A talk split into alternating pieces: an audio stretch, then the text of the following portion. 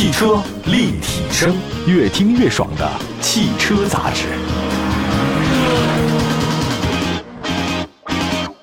各位大家好，欢迎大家关注本期的汽车立体声啊！我们今天在节目当中呢，跟大家说主攻年轻化市场的两款运动风格的全新轿车。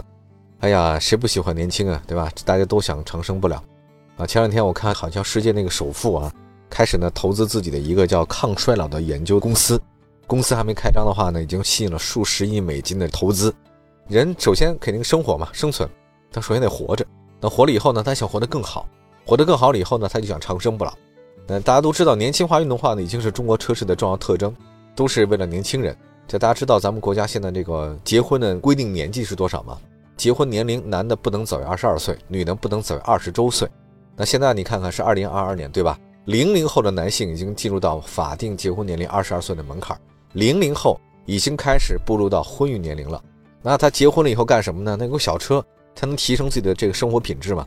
所以在这个风潮之下，即便是本田雅阁、丰田凯美瑞、日产天籁这样的中级车，这些中级车呀，它也是脱去了西装的外套，用运动的外观和设计了。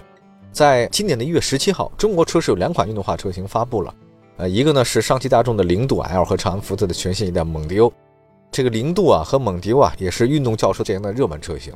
这期节目的话呢，就聊聊这两款车的一些基本情况。首先就是上汽大众的零度吧。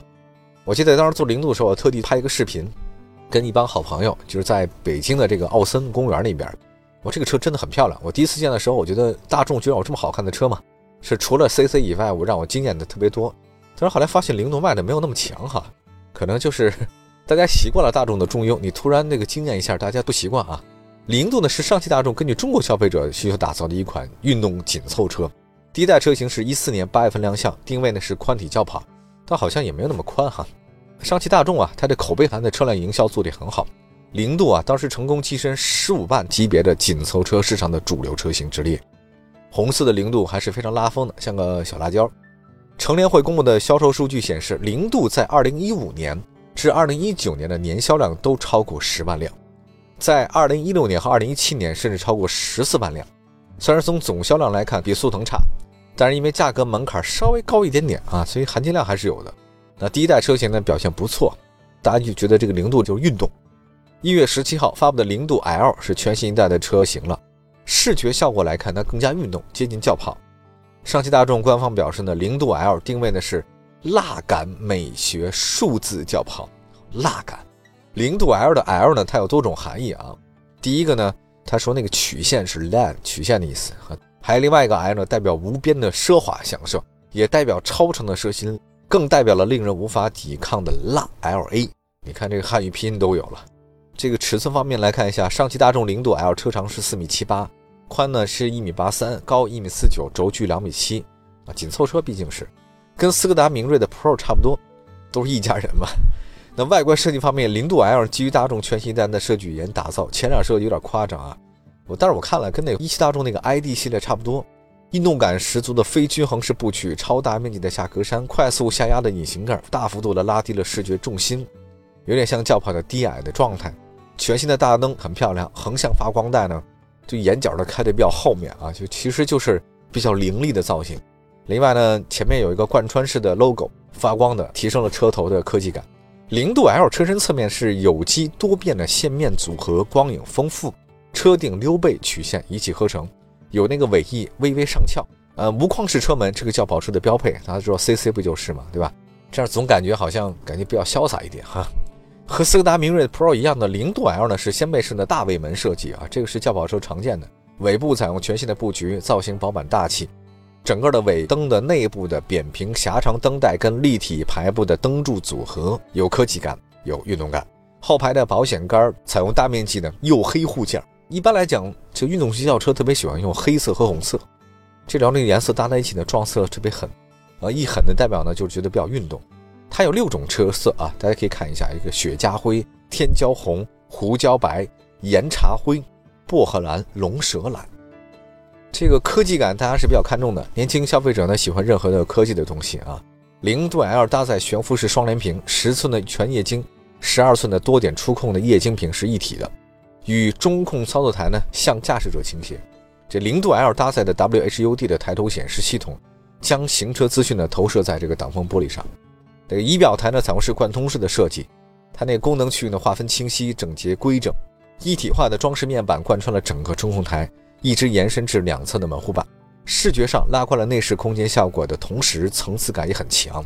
空调出风口呢是隐藏式的，与横向饰板的融为一体，有科技感。零度 L 配备的三辐式多功能方向盘，下端切屏。最早它是高尔夫上就这么用啊，然后大家就觉得很漂亮。那下面那个没必要是一个圆圈，因为你腿放底下。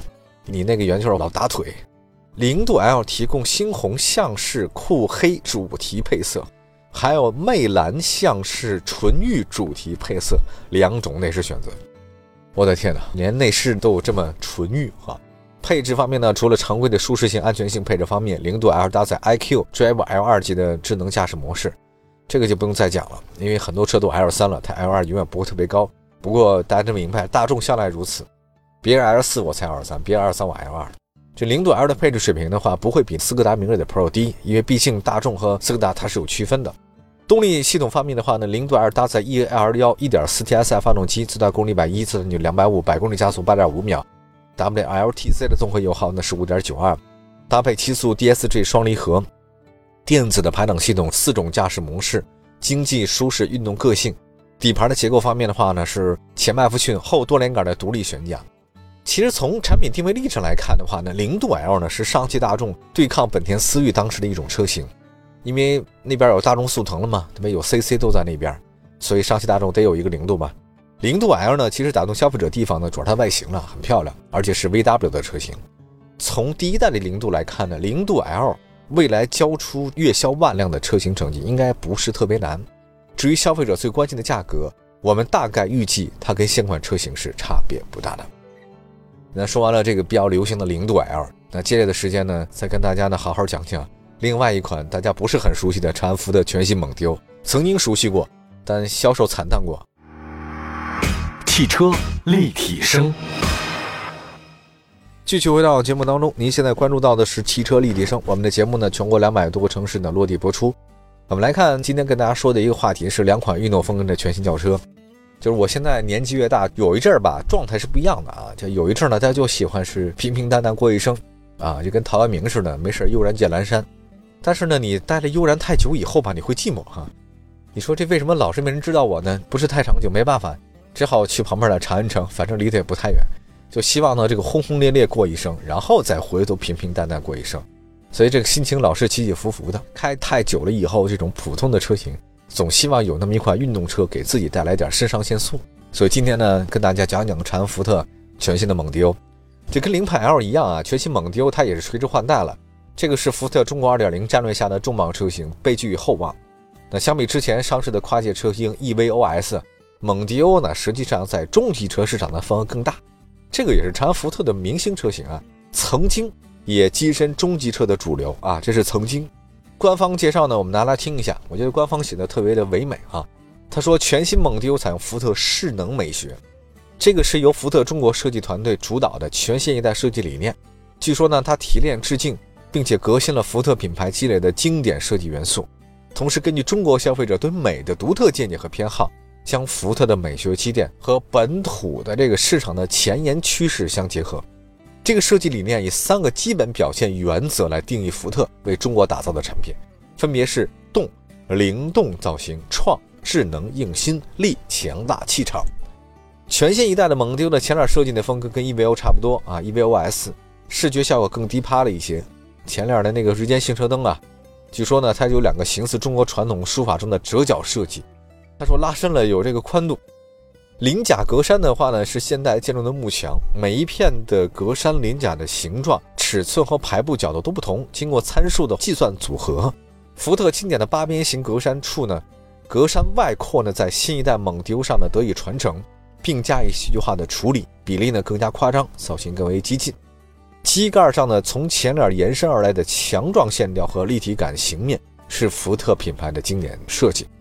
我们来看一下车身侧面，它是四门轿跑啊，一条修长极富力量的锐利的线条呢，向后延伸，纵贯车身侧面与强壮的肩线啊，就肩部啊，这个流畅舒展的车顶曲线交汇于车尾处，三股线条巧妙融入空气动力学设计的压尾式的后备箱，同时呢，肩线和腰下一线丰富的形面变化，借势光影显示出蓄势待发的动态之美。车门下方的形面向内收紧，内凹犹如肌肉在光线下呈现出的自然起伏。全新的蒙迪欧车尾很厚重，层次分明。家族式的尾灯组呢，跟福特 Monster 相似，并且通过熏黑效果呢，呈现出更强的气质。我觉得他们的每次啊，这个新车上市发布的那个词儿啊，这一定是一个特别感性的人写的。这玩意儿一般像我们做这个汽车这么多年的人啊，得分析，分析来分析去，你第一次看就觉得哇，美文绝对能够上知音读者。来看一下全新一代蒙迪欧的长宽高吧，长四米九三，宽是一米八五。高呢是一米五，轴距二点四五，轴距还行啊，因为美系车轴距都没有短的。那动力方面的话呢，官方没有透露具体信息，但根据尾标和工信部的申报来看，全新一代蒙迪欧呢搭载 2.0T EcoBooster 发动机，匹配八速手自一体变速箱。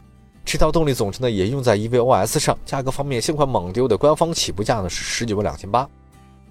全新一代车型应该不会呢跟它相差太大。新蒙迪欧的内饰风格跟 EVOS 也接近啊，采用是强调科技感的设计。虽然目前长安福特呢没有公布具体的相关配置的这种情况，但根据车辆的定位和车身的基本情况来看，它可能会加在一个智能的这种智行驾驶辅助系统和福特第一个 L2 加级别的 Blue Cross 的主动驾驶辅助功能会有。福特蒙迪欧曾经是运动中级车阵营的主力车型，但最近两年的表现一般啊，太一般了，确实是要大幅度的降价促销来维持销量。